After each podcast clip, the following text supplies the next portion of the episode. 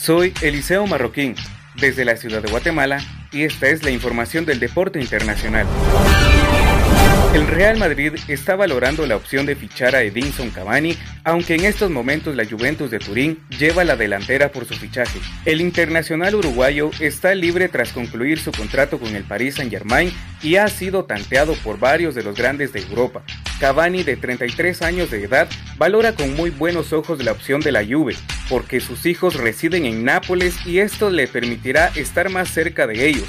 Según ha podido saber ESPN, las negociaciones entre Cavani y la Juventus comenzaron ya hace semanas atrás, incluso antes de que el equipo italiano descartase la opción de Luis Suárez. El equipo italiano busca un 9 para sustituir a Gonzalo Higuaín y según ha podido saber ESPN, también están valorando la opción de Álvaro Morata. Por su parte, otras fuentes reconocen a ESPN que el Real Madrid también está valorando su fichaje, pero esta opción es más remota, ya que los blancos necesitarían primero hacer caja con otros atacantes como Luka Jovic, Borja Mayoral o Mariano.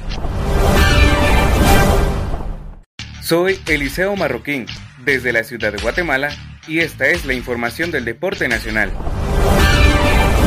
El defensor brasileño Juliano Rangel se convirtió en el gran protagonista de la victoria del Deportivo Achuapa 1 a 0 ante Municipal en el estadio Manuel Ariza de El Progreso Jutiapa, al anotar el gol de la victoria al minuto 87 a sus 38 años de edad, es el referente del equipo cebollero al portar el gafete de capitán dentro del terreno de juego. Municipal tiene buenos futbolistas, jugaron bien y tuvieron oportunidades de gol que no concretaron. La que tuvimos nosotros la pudimos hacer, que es lo más importante. El partido nos deja una sensación buena luego de ganar el primer partido de local en Liga Nacional expresó Juliano Rangel al finalizar el compromiso de este domingo a la televisora Claro Sports. Con esta victoria en casa, el Deportivo Achuapa llegó a 7 puntos y consiguió su primer triunfo en el estadio, luego que había perdido ante Cobán Imperial en la segunda jornada del Campeonato Apertura 2020. A estos equipos grandes no les podemos regalar nada. Con el empate 0 a 0 al medio tiempo íbamos perdiendo puntos y no podíamos perder más puntos porque el campeonato va muy rápido con partidos complicados y de local. Hay que ser muy fuertes, enfatizó el defensor brasileño. Soy Josué Say desde la ciudad de Guatemala y esta es la información internacional.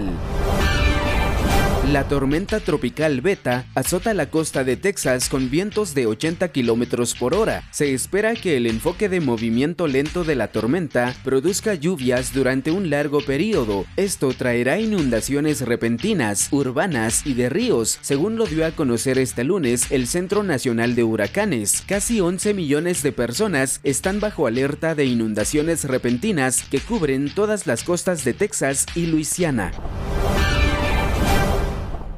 Soy Josué Say desde la ciudad de Guatemala y esta es la información internacional. En Honduras, aumenta la llegada de basura a las playas de Omoa. Por esta razón, el gobierno del vecino país solicitó a Guatemala informar de manera inmediata el plan de las autoridades para mitigar en el corto plazo los efectos ambientales y a la salud que dejan los desechos sólidos que viajan a través del río Motagua a las costas hondureñas. Además, la Cancillería de Honduras expuso las acciones de limpieza lideradas por la Secretaría de Recursos Naturales y Ambiente en coordinación con una mesa interinstitucional encargada de manejar el problema. Soy Gilda Díaz desde la ciudad de Guatemala y esta es la información. Se ofrecen 5 millones por narcotraficante colombiano del ELN. El gobierno de Estados Unidos mencionó este lunes acerca de una recompensa que data de 5 millones de dólares a quien brinde información que conduzca ante la justicia al narcotraficante colombiano que además es miembro del Ejército de Liberación Nacional ELN, Wilmer Villegas Palomino. Soy Gilda Díaz desde la ciudad de Guatemala y esta es la información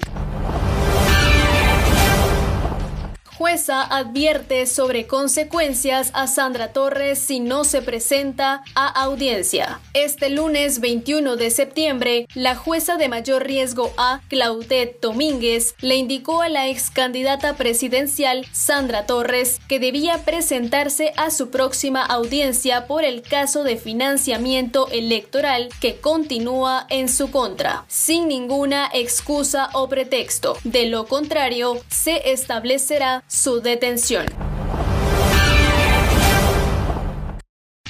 Soy Esmeralda Mejía desde la ciudad de Guatemala y esta es la información.